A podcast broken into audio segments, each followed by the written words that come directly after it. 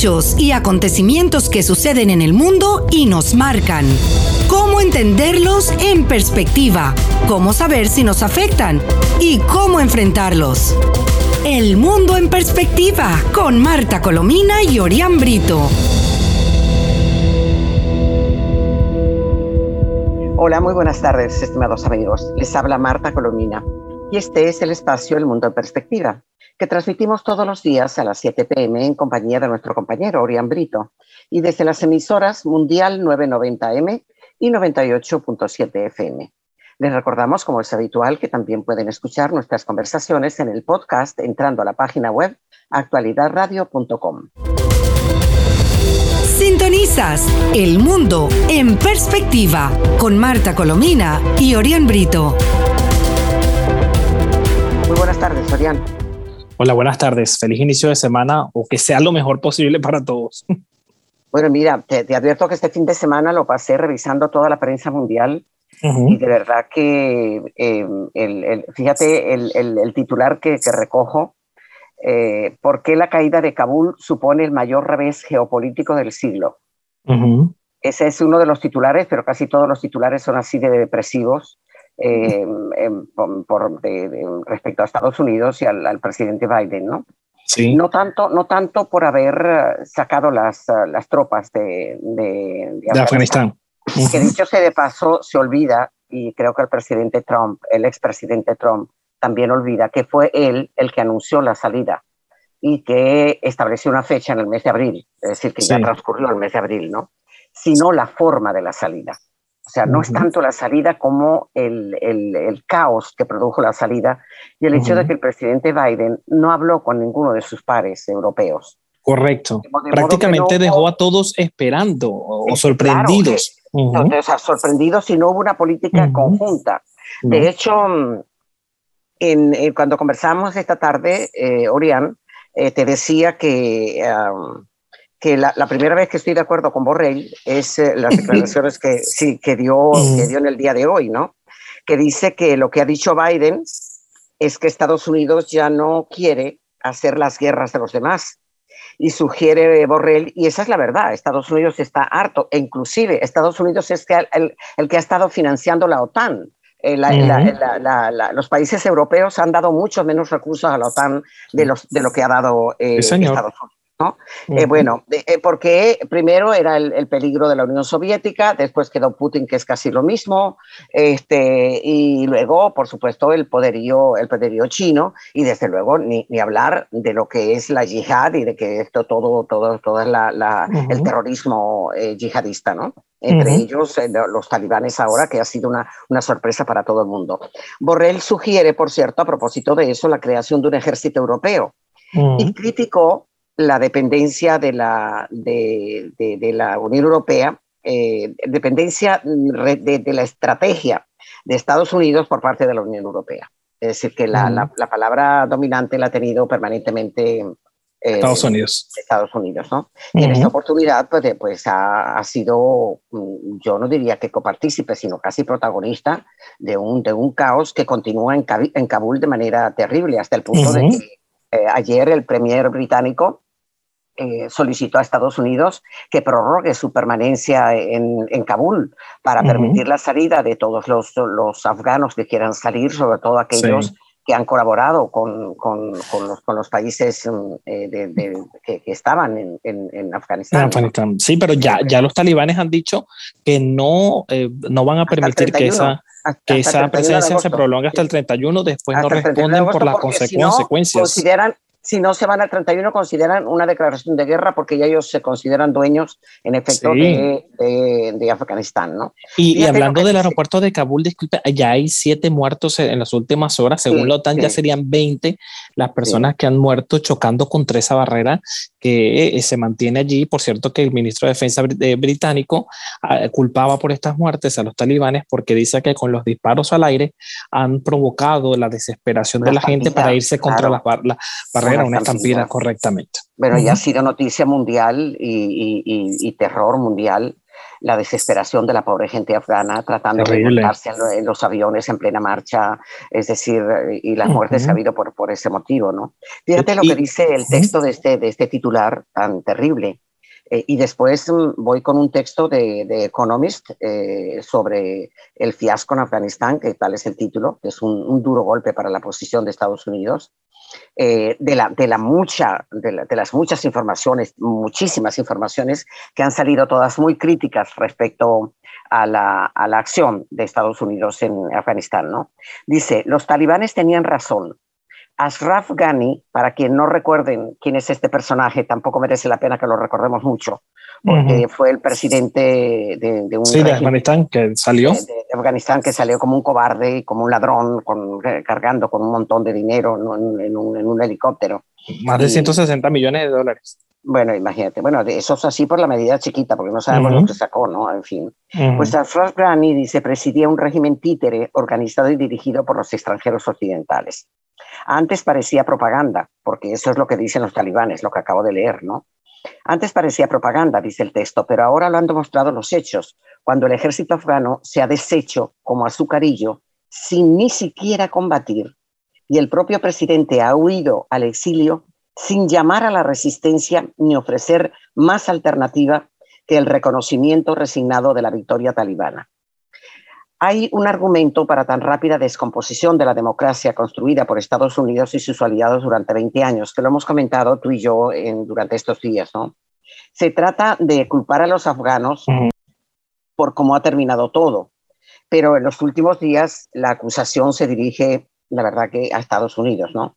Fallaron los aliados durante 20 años, dice.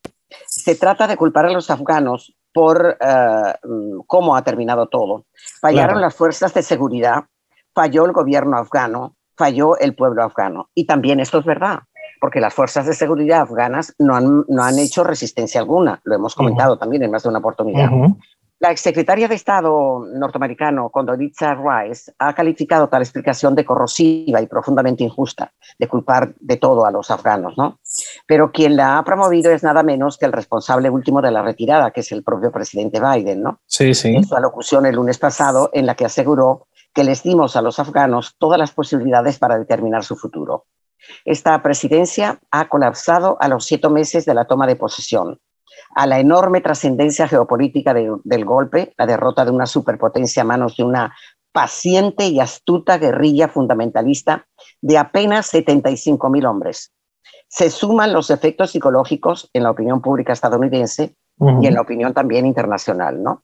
Y concluye esta, esta muy corrosiva información diciendo que nadie quería ver de nuevo la imagen del último helicóptero que despegaba del techo de la Embajada de Estados Unidos en Saigón ante la entrada victoriosa del Vietcong en la capital subvietnamita, pero hemos tenido la instantánea del helicóptero en Kabul y sobre todo las imágenes, algunas terribles, de personas que caen a plomo desde los aviones en los que querían huir en el momento que se elevaban sobre la pista del aeropuerto. esto, es, esto, es, verdaderamente terrible, ¿no? sí. Eh, en las últimas horas Estados Unidos ha dicho que han evacuado más de 30.000 personas. Lo cierto es que ya se está hablando de utilizar aviones comerciales para que puedan llegar hasta allá, hasta los sitios. Por ejemplo, a los, a los aliados se sacan de Afganistán y se llevan a sitios claves, por ejemplo, Alemania, a, a, terceros países para hacer una revisión y luego ver quiénes aplican a visas, quiénes se van a quedar allí, entre otros. Y se necesita aviones comerciales para despejar porque no hay para tanta gente y todavía se estiman que hay 100.000 afganos esperando por salir. Y, muchos que no y, muchos que no pueden llegar ni siquiera al aeropuerto por los controles eh, de, de, los talibanes bueno, y fíjate tú eh, em, eh, que eh, la, la, la, información que hay sobre la, desnutrición y el hambre infantil en este momento en, en, Afganistán es terrible, es terrible, sí. Bueno, fíjate, este es otro titular de la revista The Economist, muy, muy influyente desde el punto de vista informativo, como tú sabes, ¿no? El fiasco en Afganistán, un duro golpe para la posición de Estados Unidos. Gran parte, dice The Economist, eh, recae de la culpa, recae directamente sobre el presidente Joe Biden. Si los propagandistas, ah, propagandistas de los talibanes hubieran escrito el guion del colapso de la misión de 20 años de Estados Unidos para remodelar Afganistán, no podrían haber presentado imágenes más desgarradoras. Mientras los insurgentes llegaban a Kabul afganos desesperados, aterrorizados por lo que podría hacer los fanáticos victoriosos, persiguieron a los aviones de carga estadounidenses que partían por la pista, tratando de trepar al tren de aterrizaje e inevitablemente cayendo hacia la muerte. Fíjate que esta escena se repite en todas y cada una de las informaciones que han sido publicadas sobre Afganistán, las más dramáticas. ¿no? El gobierno respaldado por Estados Unidos había rendido sin luchar, algo que los funcionarios estadounidenses insistían en que no sucedería, y en esto insistían, Orián, solo unos pocos días antes. Y sin embargo, el aviso y la orden de, Biden produjo lo que ni se, ni se, imaginaban siquiera los propios militares Los afganos quedaron en un aprieto tan espantoso que aferrarse a las ruedas de un avión que se, precipitaba parecía su mejor opción. Estados Unidos ha gastado dos billones de dólares, dos millones de millones de dólares en Afganistán. Se han perdido más de 2.000 vidas estadounidenses, sin mencionar las innumerables vidas afganas, españolas y de todos los países que participaron en, conjunto en la operación. ¿no? Y sin embargo, incluso si los afganos son más prósperos ahora que cuando Estados Unidos invadió, Afganistán ha vuelto otra vez al punto de partida, lamentablemente. la, afirmación, mm, en una parte que subrayo del, extenso trabajo de, de, de Economist, que no lo vamos a leer completo, dice que la afirmación de que Estados Unidos está demostrando ser un aliado inconstante al permitir la caída del gobierno afgano también es exagerada, dada la duración, la escala y el costo del despliegue estadounidense. Señala un poco en descarga, ¿no? Eh, eh, y, el régimen, dime. Disculpa que a, toda esta situación, la gran preocupación también ahora es la cantidad de armas que Estados Unidos había cedido o prohibido a todo el ejército afgano y que ahora están nada más y nada menos en el control de los Yo digo una cosa, que yo digo una cosa, fíjate, si se hubiera planificado esa, ese, ese movimiento, aquí, tengo, aquí tengo un texto que dice el, el líder de la resistencia talibanes tras ultimátum, rendirse no está en mi vocabulario. El texto es muy cortico porque lo resumí para, para justamente que lo entendamos. Los talibanes se dirigen a la provincia de Panjshir, de, eh, el centro de resistencia afgana, que no la han podido dominar todavía los talibanes, y le han dado cuatro horas para que se rindan, según el economista Steve Hanke.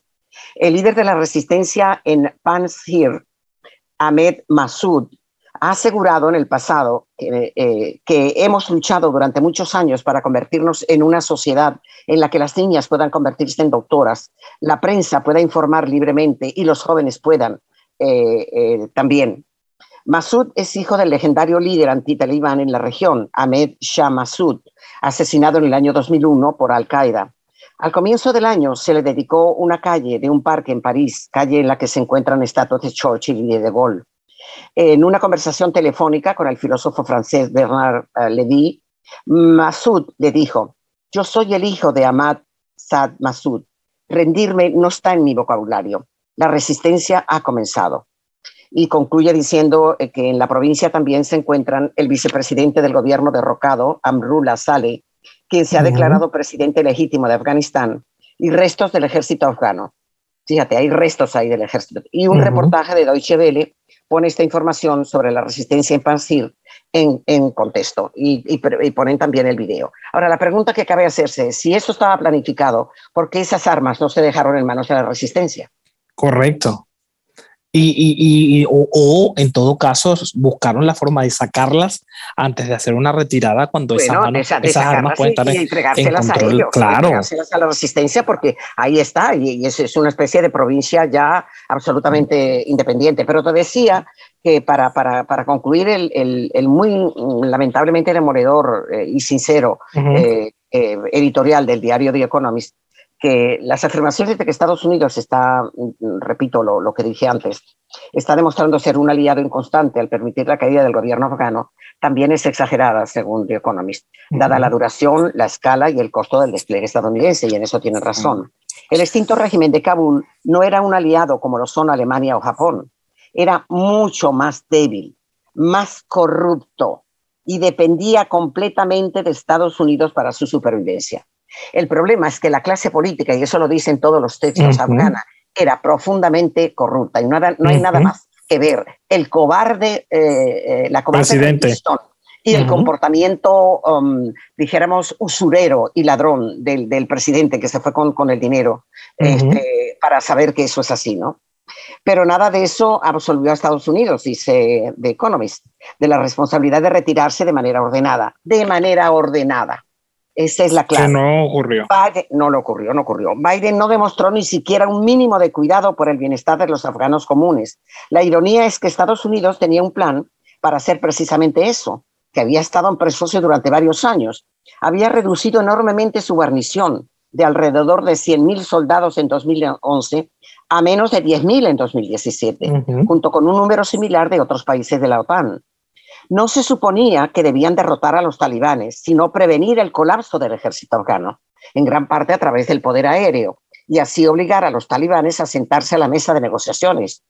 Los defensores de Biden argumentan que su predecesor, Donald Trump, ya había echado a perder ese plan al tratar de llevarlo a una conclusión antes de las elecciones presidenciales del año pasado en Estados Unidos. Es cierto que Trump estaba tan desesperado por llegar a un acuerdo rápido que aceptó términos absurdos y acordó poner fin al despliegue de Estados Unidos sin siquiera asegurar un alto al fuego y mucho menos un plan claro para poner fin a la guerra civil. Esto es del, uh, del de, Economist. Es decir, ni, ni, lo inventamos nosotros, ni es de nadie más que, de ellos. Y eh, otro titular de la prensa europea, eh, Afganistán se convierte en la tumba de Biden. El presidente de Estados Unidos mantuvo una retirada sin condiciones que ha derivado en un desastre estratégico. El Congreso de Estados Unidos decidía esta semana abrir una investigación contra el gobierno de Biden. Joe Biden se enfrenta a los días más oscuros de su mandato desde que tomara posición del cargo en enero de este año. Eh, el, texto es, bastante largo. Sí, pero, pero, pero, pero, es que hasta los demócratas, dentro del propio eh, sector demócrata, hay críticas porque aparentemente dentro de los departamentos de defensa, eh, cuando se pregunta quién tiene la culpa de todo esto, aparentemente lo que están es saltando responsabilidades. No fui yo, fue el otro, fue el otro, fue el otro. Y aquí están presionando para que se determine de quién este recae esta responsabilidad. En este caso, hace muy mal el, el presidente Trump de, tomar eso como un, como un fracaso de eso, porque la verdad es que los dos tienen una responsabilidad muy grande en lo que, está, lo, que ha ocurrido ahí. Claro, lo que pasa es que eh, aprovechan en este momento, en el caso de los republicanos, hay una realidad. El año que viene hay elecciones de medio término que permitiría recuperar o no el Congreso, el Senado, y en consecuencia esto va a ser utilizado indudablemente como un arma política. Estamos conscientes de que eso va a ser así. Mira, el, el, presidente de Estados Unidos no hubiera imaginado, ni en la peor de las pesadillas, que la simbólica celebración del aniversario número 20 de los atentados de las Torres Gemelas, el próximo 11 de septiembre, quedase tan ensombrecida por este caótico cierre de la prolongada campaña militar en Afganistán. Y a eso tenemos que sumarle, profesora, que los familiares de las víctimas del, 9 de, del 11 de septiembre perdón, no quieren que el presidente Joe Biden asista a los actos conmemorativos porque piden que se desclasifiquen los documentos de seguridad que tienen el poder del Departamento de Defensa y todos para que ellos eh, saben tener información de quién fue la responsabilidad concreta, en los datos que no conocen. Y hasta que esto no ocurra ellos no lo quieren, lo han dicho, que no se acerque allí a, claro. a, la zona cero de Nueva York. Bueno, fíjate que el final dice eh, otro, otro, otro, otro artículo de, prensa que tengo aquí como, como 40, ¿no? El final más amargo que se recuerda después de Vietnam, en la guerra más larga y que ha culminado con una fallida retirada de soldados presentes en suelo afgano desde hace dos décadas. Eh, estas son palabras de, de, The Economist también, que, ha escrito más de un artículo sobre este asunto, ¿no? El fiasco en Afganistán, un duro golpe para la posición de, Estados Unidos. lo, lo, lo, que tenía que ser un triunfo para Biden se ha acabado convirtiendo en su mayor pesadilla. estoy, estoy recogiendo pedacitos de textos de diferentes periódicos del mundo. El rápido hundimiento del gobierno afgano y de la clase dirigente, incluso entre las filas demócratas, no ha tenido hacia Biden ni un gesto de condescendencia, como tú decías, ¿no? Tanto es así que el Congreso de Estados Unidos decidía esta semana abrir una investigación contra el gobierno del presidente Biden. Congresistas de ambos partidos han pedido al presidente que interrumpa la salida de las tropas estadounidenses en Afganistán hasta que la seguridad de la población civil esté totalmente garantizada. Sí, sí, Eso ahora está con la amenaza, con la amenaza talibán de que le da de plazo hasta el 31. 31, ¿no? Figúrate tú. un, total de, un total de 44 congresistas han instado, 44, que son muchos, eh, han instado a Biden en una carta abierta a retrasar el plazo del 31 de agosto para la retirada definitiva de los soldados. está, entre está contra la espada y la pared. Pidiéndole quedarse en Afganistán el tiempo que sea necesario. Palabras textuales para que las personas que deben abandonar el país puedan hacerlo de forma segura. Sí. Además, Biden decía que este era un proceso complicado del cual no había ninguna garantía de que podría terminar con un final totalmente exitoso. Así que está entre la espada y la pared. Totalmente. Fíjate, además, eh, otra, otra de, las, de las fuertes críticas que ha recibido Biden estos días es la falta de coordinación con otros países, como te decía. Eh, no ha hecho nada con el Reino Unido, que es un, país amigo, ni, con Alemania, que es un país poderoso, con quienes no se puso en contacto hasta el, hasta el martes de la pasada semana. O sea, al menos, eh, figúrate tú que ya, ya, ¿cuánto tiempo lleva? lleva bueno, sí, más de una semana. Ah, mucho, pero mucho más. y, del propio caído del, del, ah, del, gobierno, por supuesto. No se puso en contacto hasta, hasta el martes de la pasada semana. Mientras tanto, el Pentágono tiene muchas pruebas de que los insurgentes, aunque prometan lo contrario, están acosando a los afganos. Aunque cuando ellos dicen que no están acosando a los afganos, están entrando a sus viviendas, los están sacando. E inclusive ya eh, no solamente es el caso del, del periodista de la Deutsche Welle, que cuando fueron a buscarlo, por ser, por ser amigos de, de, los que llaman. no lo consiguieron. No lo consiguieron, mataron a un familiar. pues eso se ha repetido en más de una oportunidad ya, algo tremendo. Estados Unidos a lo largo de 20 años eh, cuentan, son con la documentación adecuada para alcanzar el, fin justamente de, eh, de, de, lo que está ocurriendo.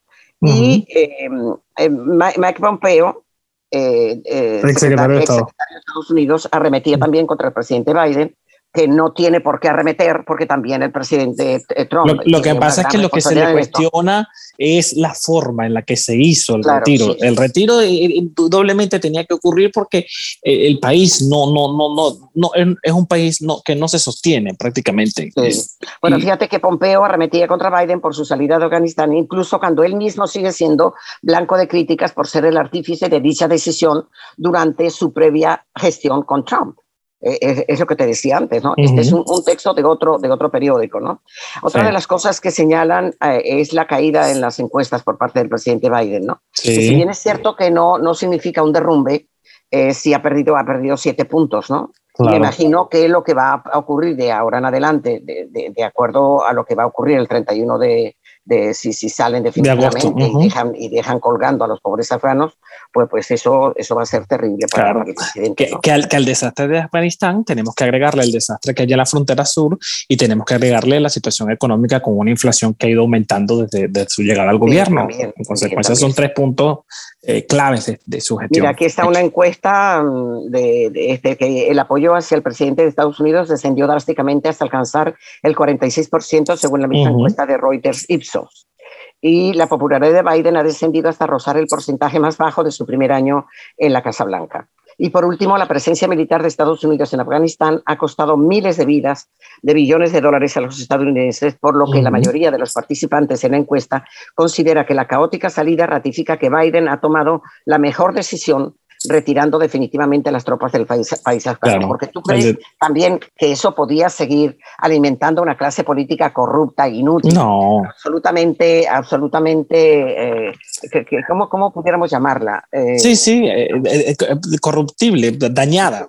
Está dañada totalmente desde su inicio, no, no forma de decirlo. Lamentablemente por las mujeres y por los niños que, que, están ahí desesperados buscando salir porque en medio de esa clase política hay unas, unas personas que tienen todo su derecho de tener el terror que sienten ante el regreso del talibán porque saben lo que, lo que viene. Así es, así es. Bueno, mira, y antes de que tenemos un montón de, de tips muy, muy, muy importantes cada uno, pero es que esta información me parece importantísima porque que publica la revista Semana de... de, ah, sí, lo del computador de... Misiles, ametralladoras, misiles y morteros. Es el arsenal que las disidencias de las FARC le están pidiendo a Maduro. Ahora resulta que nos enteramos por este estupendo, magnífico, que hay que felicitar a la revista Semana, este, este, este, la tarea de investigación de semana, que, que, aunque Márquez y Duarte están enfrentados por el control del narcotráfico, en esa pelea no entró Nicolás Maduro, pero según la información revelada por semana, el líder bolivariano juega con ambos bandos al mismo tiempo.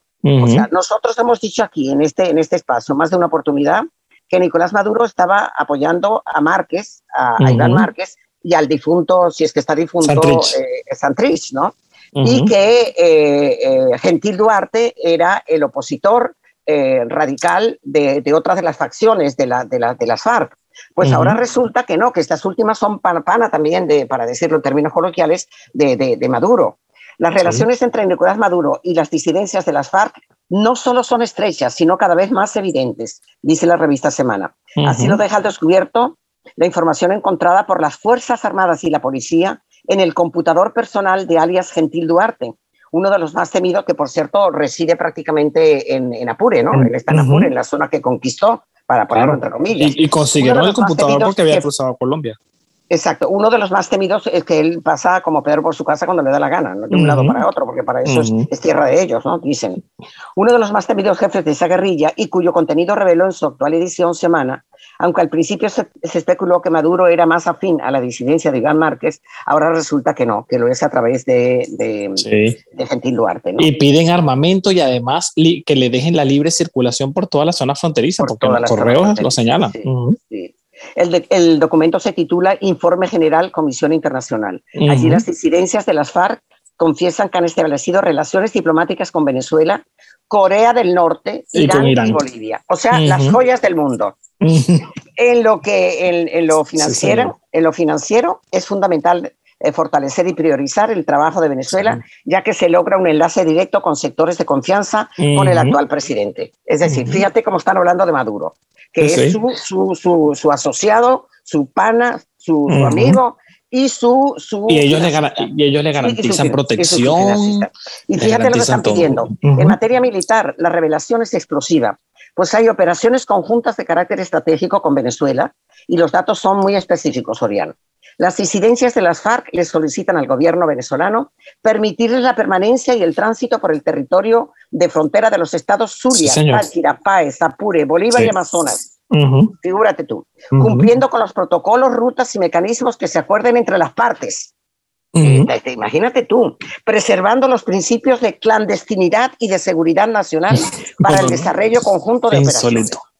Uno de los temas más escandalosos en los hallazgos en el computador de alias Gentil Duarte es que de manera puntual le piden armamento al régimen de Maduro. No solo, fusiles, no solo fusiles y ametralladoras, también sistemas antitanques, nocturnos, antiaéreos, tierra, aire, aire portátiles o de infantería. Prácticamente una fuerza armada paralela. No, bueno, no, perdona, ya quisiera la Fuerza Armada tener todo esto. Tener todo esto, ¿no? claro. Hablan de intercambiar información para neutralizar operaciones de inteligencia y contrainteligencia de la de colombiana y norteamericana. Nada. Nada. Bueno, eh, Venezuela está entre los últimos países del mundo en materia de vacunación y Médicos Unidos dice que Venezuela ha recibido más vacunas chinas, pero que no lo dice y no se sabe dónde están. Eh, y mucha más información que la, la diremos el próximo día a medida que va saliendo, claro está. Despídete, bueno, amigos, gracias por la atención que nos dispensaron. Eh, será hasta el próximo miércoles en nombre de la persona Marta Colomini, que les salió Orián Brito. Cuídense mucho. Hechos y acontecimientos que suceden en el mundo y nos marcan.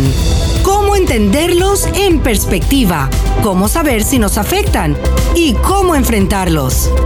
El mundo en perspectiva con Marta Colomina y Orián Brito.